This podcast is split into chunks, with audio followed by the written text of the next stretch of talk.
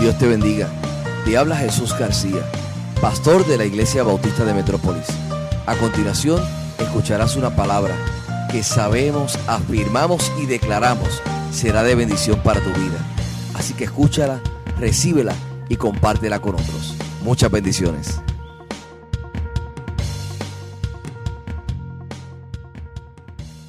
Es interesante que en la palabra de Dios encontramos a un hombre que luchó con la ansiedad y la depresión. En esta serie de Recalculando, queremos hablar de conectarnos nuevamente al Padre en los momentos de ansiedad y dificultad en medio de nuestras vidas. Sí, los hombres y mujeres de Dios pasan por momentos de ansiedad. Hoy hablaremos de un hombre que fue uno de los grandes hombres de fe en la Biblia. Este hombre realizó milagros, resucitó muertos, ascendió al cielo en un carro de fuego y hasta el día de hoy los judíos hablan de él con reverencia, como el profeta más prominente de la era del Antiguo Testamento.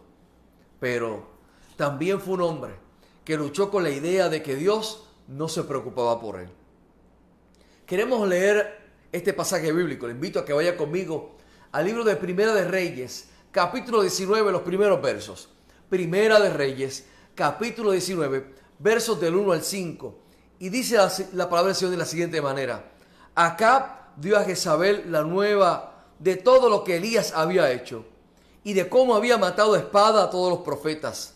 Entonces envió Jezabel a Elías un mensajero diciendo, así me hagan los dioses y aún me añadan, si mañana a estas horas yo no he puesto tu persona como la de uno de ellos.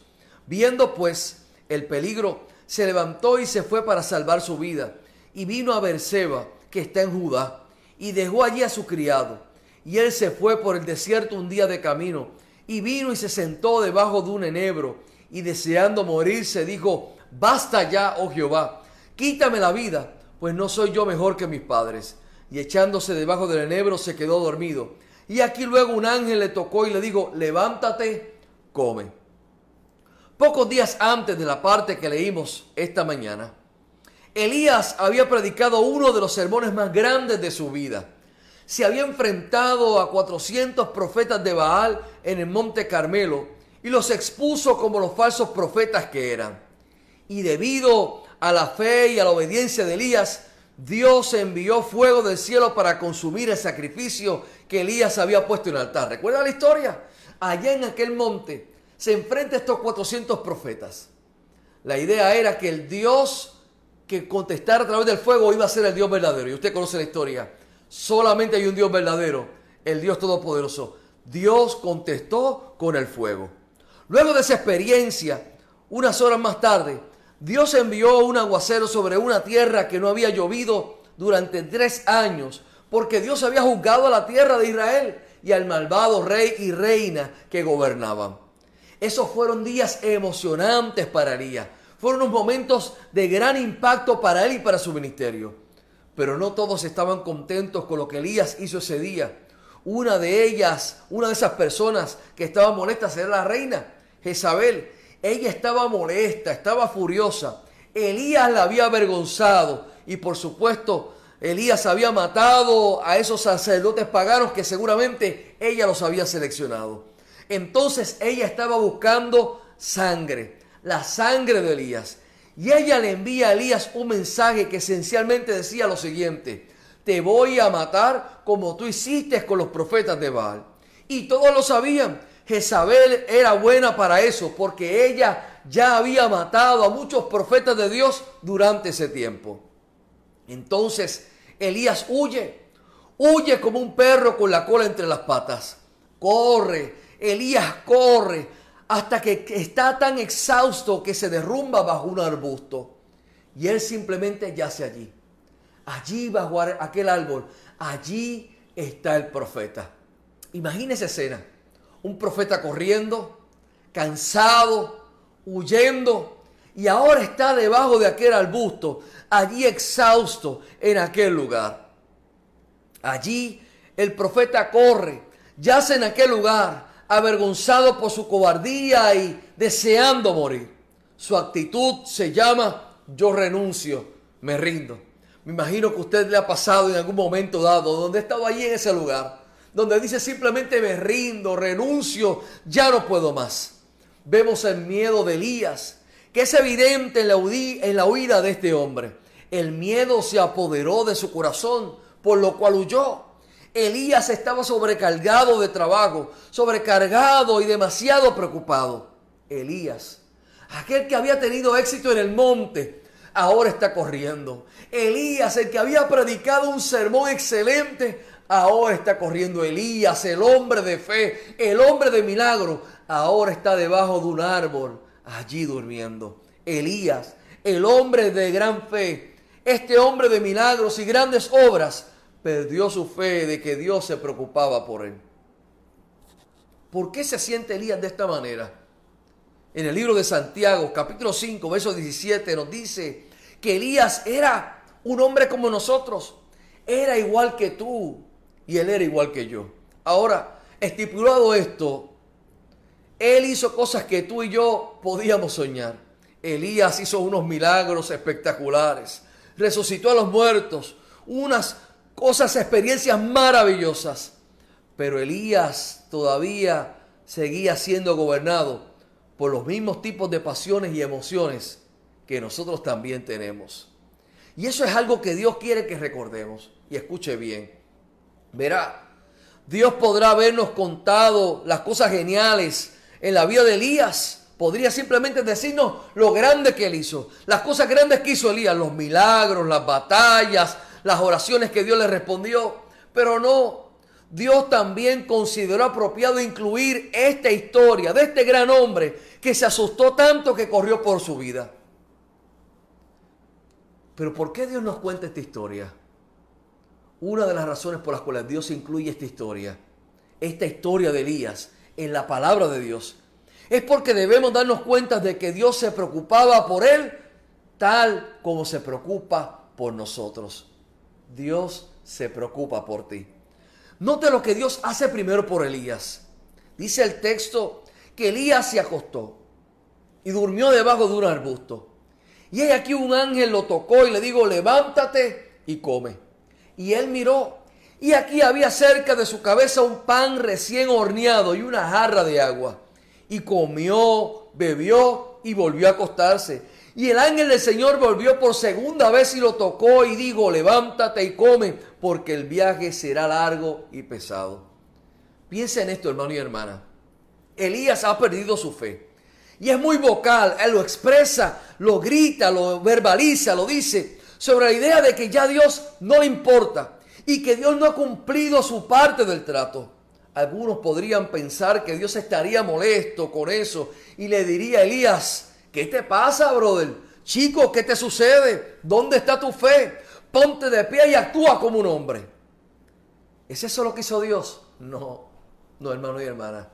En cambio, Dios envía un ángel para asegurarse de que tiene comida y bebida. Y luego deja que Elías duerma. Entonces el ángel regresa por segunda vez para alimentarlo. ¿Qué está pasando aquí? ¿Qué es lo que sucede en esta historia? ¿Por qué Dios simplemente da un paso atrás y no hace nada? ¿Por qué Dios no trató de razonar con Elías y darle una lección de fe? ¿Por qué solo lo deja dormir? Bueno, Dios, Dios hizo eso porque eso era lo que Elías necesitaba. Hay veces que no necesitamos respuestas. Hay veces que no necesitamos teología. No necesitamos eh, otras cosas. No necesitamos momentos que, donde nos dan explicaciones. A veces lo que necesitamos es simplemente retroceder. A veces lo que necesitamos es simplemente descansar. Y yo te pregunto en esta mañana, ¿cómo manejas? ¿Cómo lidias con la ansiedad? Bueno, según el Centro para el Control y la Prevención de Enfermedades, el CDC, nos dan varias, varias eh, herramientas o, o varias recomendaciones nos dice lo siguiente, tómense descansos. Y mire lo que dice, y deje de mirar, leer o escuchar las noticias. Esto incluye redes sociales. Escuchar, hablar de la pandemia reiteradamente puede afectarlo. Así que uno de los consejos que nos den es que nos despeguemos un poco de tanta noticia y que podamos descansar nuestra vista y descansar nuestros oídos. También nos dice en una otra recomendación que cuidemos nuestro cuerpo, hagamos respiraciones profundas, ejercicios de estiramiento, meditaciones. También nos recomiendan comer alimentos saludables y comidas bien balanceadas. Pero nos dicen algo más, otra recomendación. Nos dicen que es importante o es bueno en medio, en medio de este tiempo hacer ejercicios, pero también nos invitan a dormir bien. También nos señalan que es importante en este tiempo hacer, tener un tiempo para relajarnos y, hacer actividades que disfrutemos. Así que, hermano y hermana, te invito a, hacer algo que puedas disfrutar. Si estás solo, quizá eh, eh, llamar a alguien y, compartir y, y, compartir quizás sueños, anécdotas, historias, chistes, pasarla bien. Y si nos invitan a comunicarnos los unos con los otros, hablar con gente que confiemos y también contar nuestros temores y nuestras preocupaciones hablar con otros para dejarles saber cómo nos sentimos.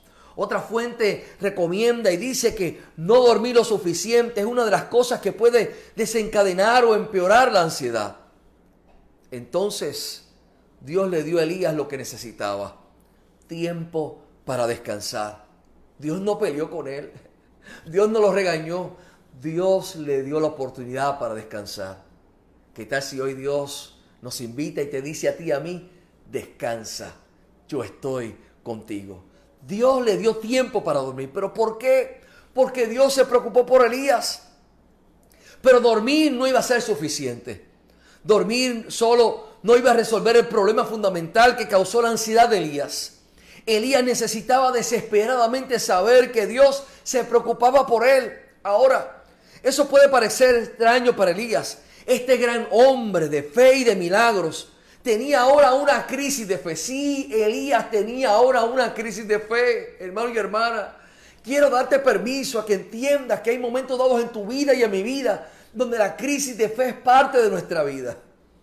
Tener una crisis de fe es ser humano, es ser hombre, es ser mujer, es sentir, es palpar, pero aún en medio de nuestras crisis de fe, Dios nos invita a descansar en Él debemos recordar que Elías era un hombre como nosotros. Sí, había experimentado el poder y la influencia de Dios, pero ante una amenaza real, Elías había olvidado todo lo que Dios había hecho por él en el pasado. Y ahora estaba estancado en la falta de fe que intentaba destruirlo. Y lo que estaba causando esta crisis de fe para Elías fueron dos mentiras. Y quiero que, que entiendas esto bien, por favor. Estas dos mentiras que Elías se creyó lo habían convencido de que Dios ya no se preocupaba por él. La primera mentira que Elías internalizó fue la siguiente. Dios me necesita. Elías había llegado a creer que era indispensable para Dios. En nuestro texto de hoy, Dios le pregunta a Elías, ¿qué haces aquí, Elías? Y Elías respondió, he sentido un vivo celo por Jehová, Dios de los ejércitos, porque los hijos de Israel han dejado tu pacto han derribado tus altares y han matado a espada a tus profetas. Y solo yo he quedado y me buscan para quitarme la vida. Eso lo encuentras en el verso número 10. ¿Qué estaba diciendo Elías? Él estaba diciendo lo siguiente. Soy el único que se para en la brecha. Soy importante. Si algo me pasa, bueno Dios, vas a estar en problemas. Esencialmente Elías le estaba diciendo a Dios que él era indispensable.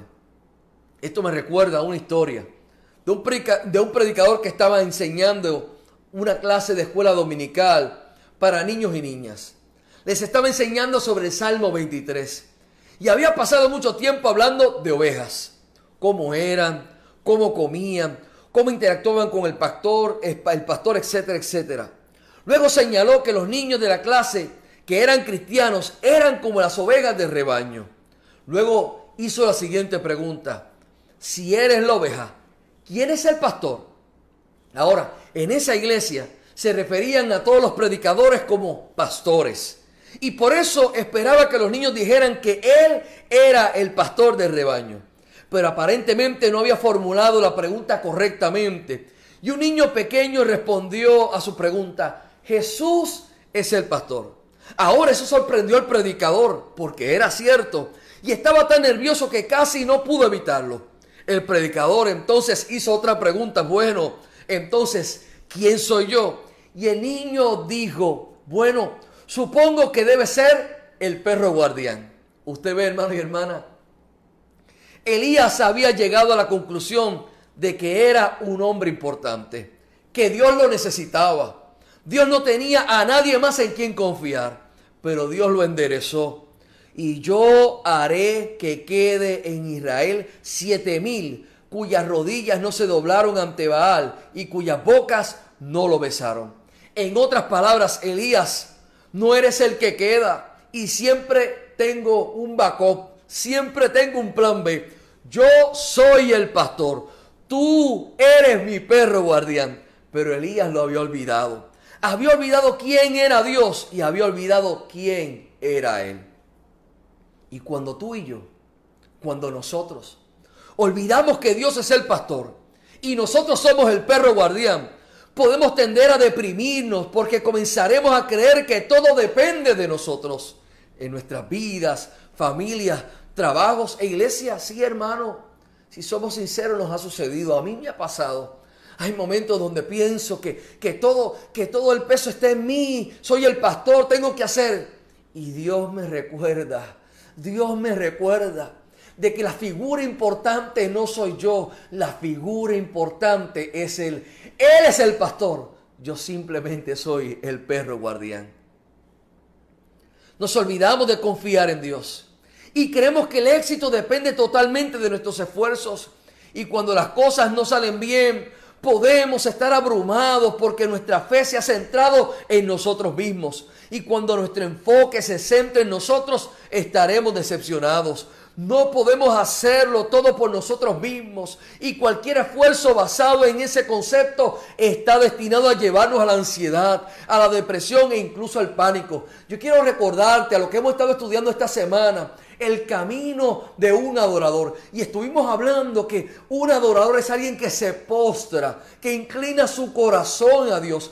Él es el centro. Él es el que está en el centro. Cuando yo predico tengo que reconocerlo. Él es el centro. Cuando yo canto tengo que reconocerlo. Él es el centro. Cuando yo enseño tengo que reconocerlo. Él es el centro. El centro es siempre, será el Señor. Yo quiero que usted entienda, hermano y hermana, que es un privilegio servirle a Dios. Sí, hermano y hermana. Es una bendición servirle al Señor. No creamos que somos indispensables. Yo quiero que usted lo entienda una vez más. El protagonista siempre será Él. En medio de esta situación que estamos viviendo, yo quiero que usted entienda bien. Él siempre es y será el protagonista. Él es quien merece adoración. El más importante tiene nombre. El más importante tiene su lugar. El más importante es el Rey de Reyes, Señor de Señores. Pero Elías había comprado una segunda mentira que era igual de mala a la primera. Y era lo siguiente, si hago mi parte, Dios tiene que hacer la suya. Es como un contrato no escrito. Ya yo hice lo mío, ahora Dios me debe. Pero si Dios no hace lo que yo quiero que haga, cuando quiere, cuando quiero que lo haga, es obvio que no le importa o no tiene el poder para hacerlo para protegerme. Esperamos que Dios actúe de cierta manera, pero cuando no lo hace, nuestra fe toca el fondo y decimos, oh, ay de mí. Eso es lo que está posiblemente pasando por la mente de Elías. Pensó que su victoria contra los profetas de Baal en el monte Carmelo había sido su ticket ganador para que Dios hiciera de ahora en adelante lo que él quería. Elías había observado una gran victoria en el monte, pensaba que ya el conflicto había terminado. Tal vez esperaba una reacción diferente de Jezabel y de Acab. Tal vez Elías esperaba que Dios actuara de cierta manera. Su fe se basaba en su conocimiento de Dios, no en Dios mismo. Pero Jezabel vuelve a él con una seria amenaza. Es una mujer aterradora y había matado a varios profetas de Dios y ahora lo ha amenazado. Como resultado, Elías comenzó a dudar del poder de Dios. Entonces Dios le dice, hey Elías, déjame mostrarte algo. Y aquí Jehová que pasaba y un grande y poderoso viento que rompía los montes y quebraba las peñas delante de Jehová. Pero Jehová no estaba en el viento. Y tras el viento un terremoto, pero Jehová no estaba en el terremoto. Y tras el terremoto un fuego, Pero Jehová no estaba en el fuego, y tras el fuego un silbo apacible y delicado. Dios está diciendo dos cosas aquí. Primero Dios está diciendo, no solo soy lo suficientemente grande como para destrozar esta montaña, soy lo suficientemente grande como para sacar a Jezabel en cualquier momento que yo quiera. Es solo que tu calendario, Elías, y mi calendario no están en la misma página. Puedo y me encargaré de Jezabel cuando esté lista. Todavía no estoy listo, pero cuando Dios esté listo, más vale que te salgas del camino. Incluso Thomas Jefferson, no un hombre particularmente religioso, señaló lo siguiente. Tiemblo por mi país cuando pienso que Dios es justo y que su justicia no puede estar dormida para siempre. Así que dice el texto que sopló un viento fuerte, que estremeció la montaña y un terremoto y un fuego seguido del sonido delicado del silencio. ¿De qué se trata esto? Bueno, con demasiada frecuencia la gente ve a Dios como un hombre duro y antipático con sus necesidades. Lo ven como un juicio rápido, poderoso y despiadado, como lo fue simbolizado por el viento, el terremoto y el fuego. Pero note lo siguiente en el texto. Dios no estaba en esas cosas. Dios estaba en el susurro.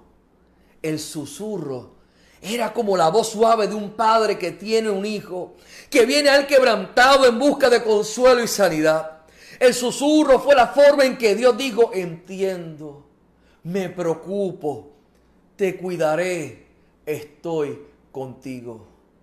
Hoy Dios susurra a tu oído y al mío y nos dice, yo estoy contigo.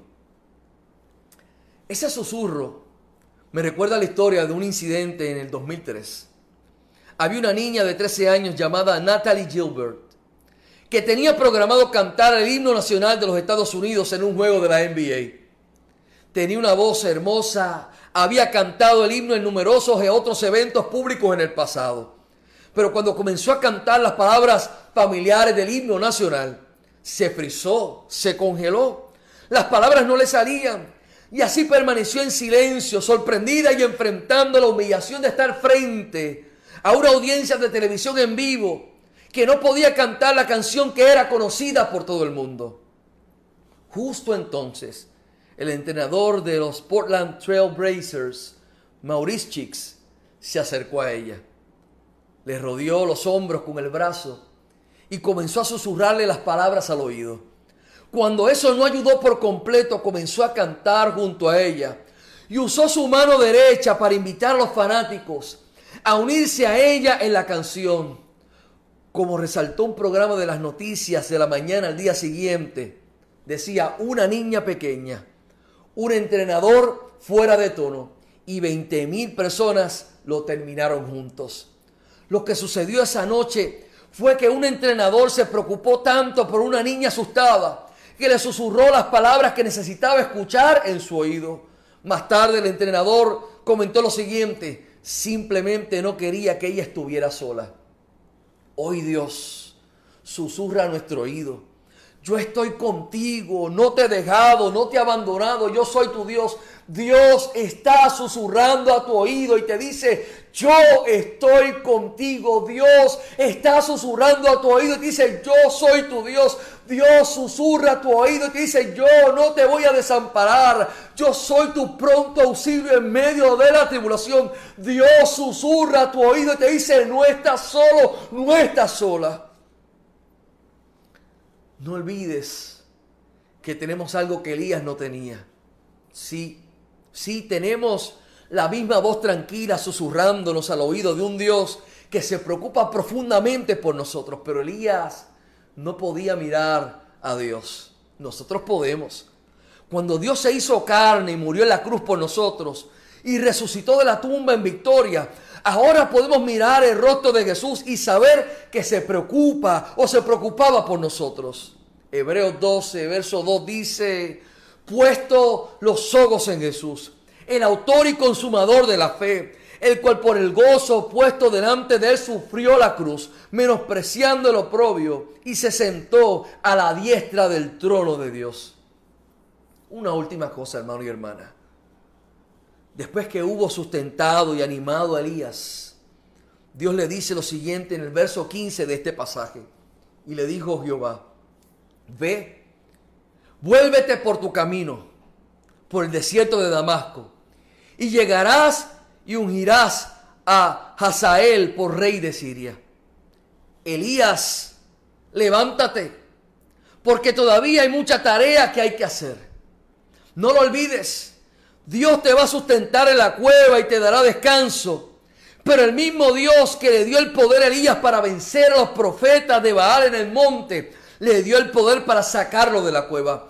Elías, levántate. Así como estuve contigo en el monte, he estado contigo en la cueva. Elías, levántate. Así como te di la victoria en el monte, también te daré la victoria en la cueva. Levántate en el nombre del Señor. Elías, has descansado. Elías te ha dado comida. Elías te ha dado alimento. Elías he saciado tu sed. Pero ahora levántate y ve por el mismo camino. Hermano y hermana que estás en la cueva, Dios te da descanso. Dios te da alimento. Pero también te dice, levántate por el mismo camino. Yo estoy contigo. El Dios que estuvo contigo en el pasado te dice, ese mismo poder está contigo hoy en tu presente. Levántate en el nombre de Jesús. Yo quiero que no olvides esta frase que te voy a compartir. Un día a la vez. Un día a la vez. Un día a la vez. Hoy Dios te deja saber y Dios susurra a tu oído, yo estoy contigo. Amén, amén y amén.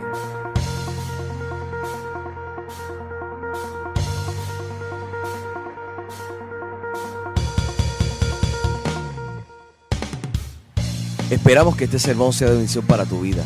Si no tienes un lugar donde congregarte, te invitamos a que hagas de la Iglesia Bautista de Metrópolis tu iglesia. Nuestro lema es, entramos para adorar, salimos para servir. Para mayor información, 787-750-8021. Dios te bendiga.